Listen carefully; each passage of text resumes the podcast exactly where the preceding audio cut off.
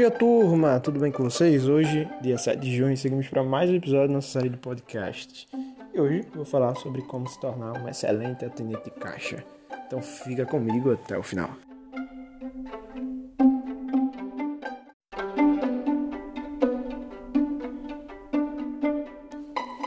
Tá, eu sei que tá meio tarde, já é noite e eu deveria ter gravado de manhã. Mas houve alguns contratempos de manhã, eu não pude gravar. Então estou gravando agora esse podcast para passar mais um dia é, de podcast aqui no meu canal de podcast. E hoje eu vou falar sobre atendimento no caixa, no caixa de supermercado. Isso porque recentemente eu fiquei no caixa e percebi algumas coisas é, e estudei também algumas coisas sobre déficit, sobre é, atendimento em excelência, sobre quais as características de um funcionário, um atendente caixa que atenda bem. Isso não é só para supermercado. Atendente caixa é, por exemplo, em um hospital, alguém que fica lá é, atendendo as pessoas, recepcionistas que, que atendem os clientes, para pessoas que ficam nos estacionamentos, que são atendentes dos clientes, para pessoas que ficam, por exemplo, é, nos restaurantes atendendo cliente, tudo isso gira em torno de atendimento. E é sobre atendimento que eu quero falar, porque o atendimento é a parte mais importante, ou é uma das mais importantes. Acho que é a mais importante. Quando se diz respeito à relação cliente barra negócio, clientes barra é, clientes barra profissional. Então, se você tem um negócio, uma loja, um armazém, se você tem qualquer tipo de negócio que exija relacionamento entre clientes e profissionais, você precisa ouvir esse podcast até o final. Até porque é, todo negócio que gera lucratividade a, a, através de soluções de problema com pessoas precisa necessariamente ter contato entre cliente e profissional. E esses profissionais, eles só gerarão eficiência e entendimento se atentar para algumas coisas que eu vou elencar a partir de agora. E a primeira coisa é o semblante. É horrível ir para algum estabelecimento e encontrar alguém emburrado, alguém sem simpatia, sem sorriso no rosto. Então o que, é que eu sugiro para você que trabalha atendendo o cliente? É, dê um sorriso logo no caminho, na ida, assim que acordar durante o dia trabalho e repita para sua mente que você está feliz, que o dia vai ser maravilhoso, que Deus é bom, que as coisas estão acontecendo para o seu bem, porque todas as coisas acontecem para o nosso bem. Então repita constantemente isso para que o seu semblante mude, porque o semblante é um reflexo do interior. Você pode forçar um sorriso, mas as pessoas vão saber que você está forçando aquele sorriso e logo aquele sorriso vai desaparecer.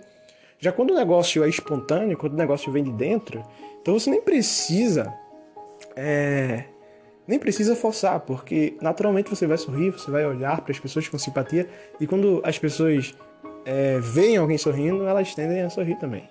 Então, semblante, atendimento, questão de contato com o cliente visualmente, é, palavras certas.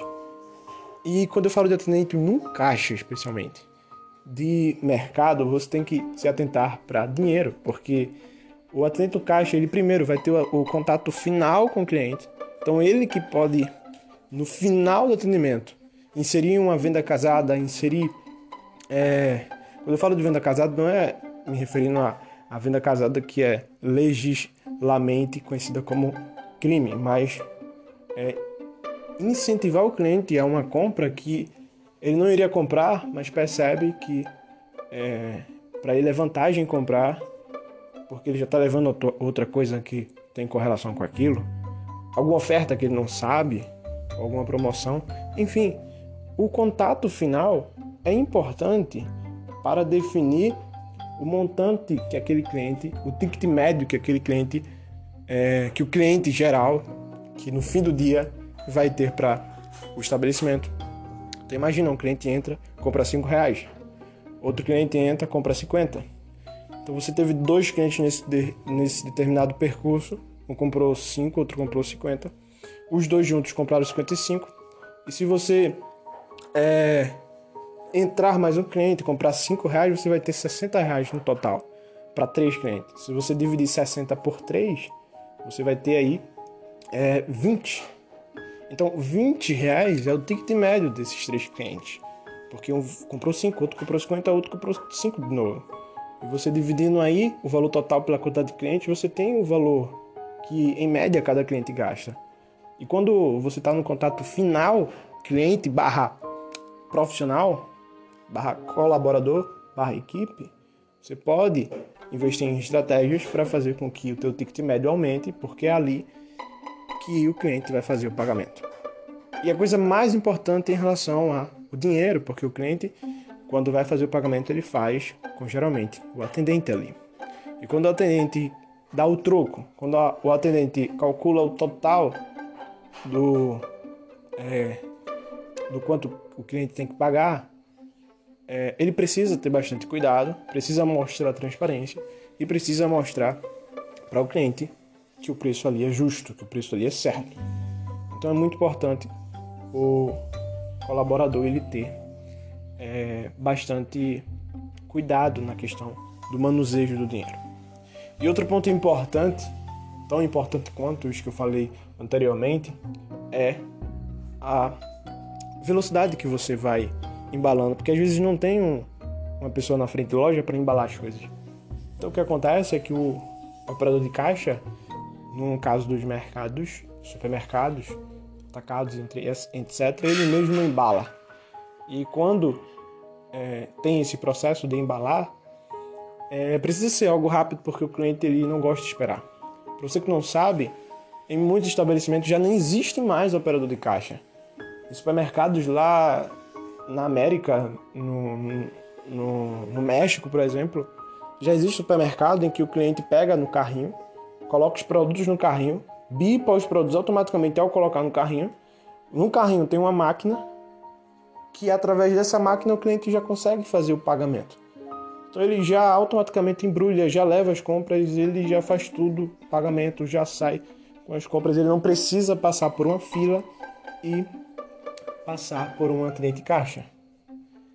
É claro que isso evolui o processo, mas não tira a necessidade de pessoas. Sempre haverá necessidade de atendimento. Porque, por mais que a tecnologia avance com processos mais rápidos, a gente precisa de pessoas para operar esses processos.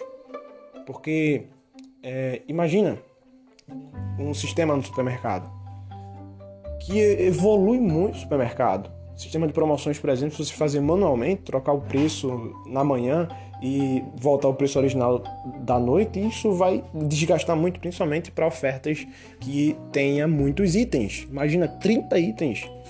Aí 30 preços que tem que ser alterados no começo do expediente ou, sei lá, no dia anterior e no fim do expediente. Já no sistema, você pode programar, agendar essas promoções por tempo, por quantidade, é, por valor. A partir de tanto comprado, você ganha tanto desconto.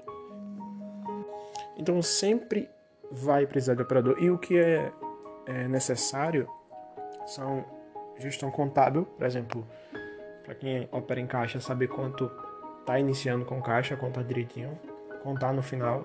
Questão de troco, ser bastante cauteloso, porque quando se dá um troco, você tem muitas vezes o fechamento 72 centavos, 73 centavos, e aí se você sempre repassar o valor para a loja, a diferença para a loja, no caso, deu 72 centavos, você vai dar para o cliente 75 centavos. Isso de centavo em centavos, pela quantidade de cliente passando, dependendo da quantidade, vai gerar déficit na somatória do teu caixa no fim do dia. Então isso tem que ser bastante atentado. Você precisa sempre é, repassar o valor para o cliente, para o cliente.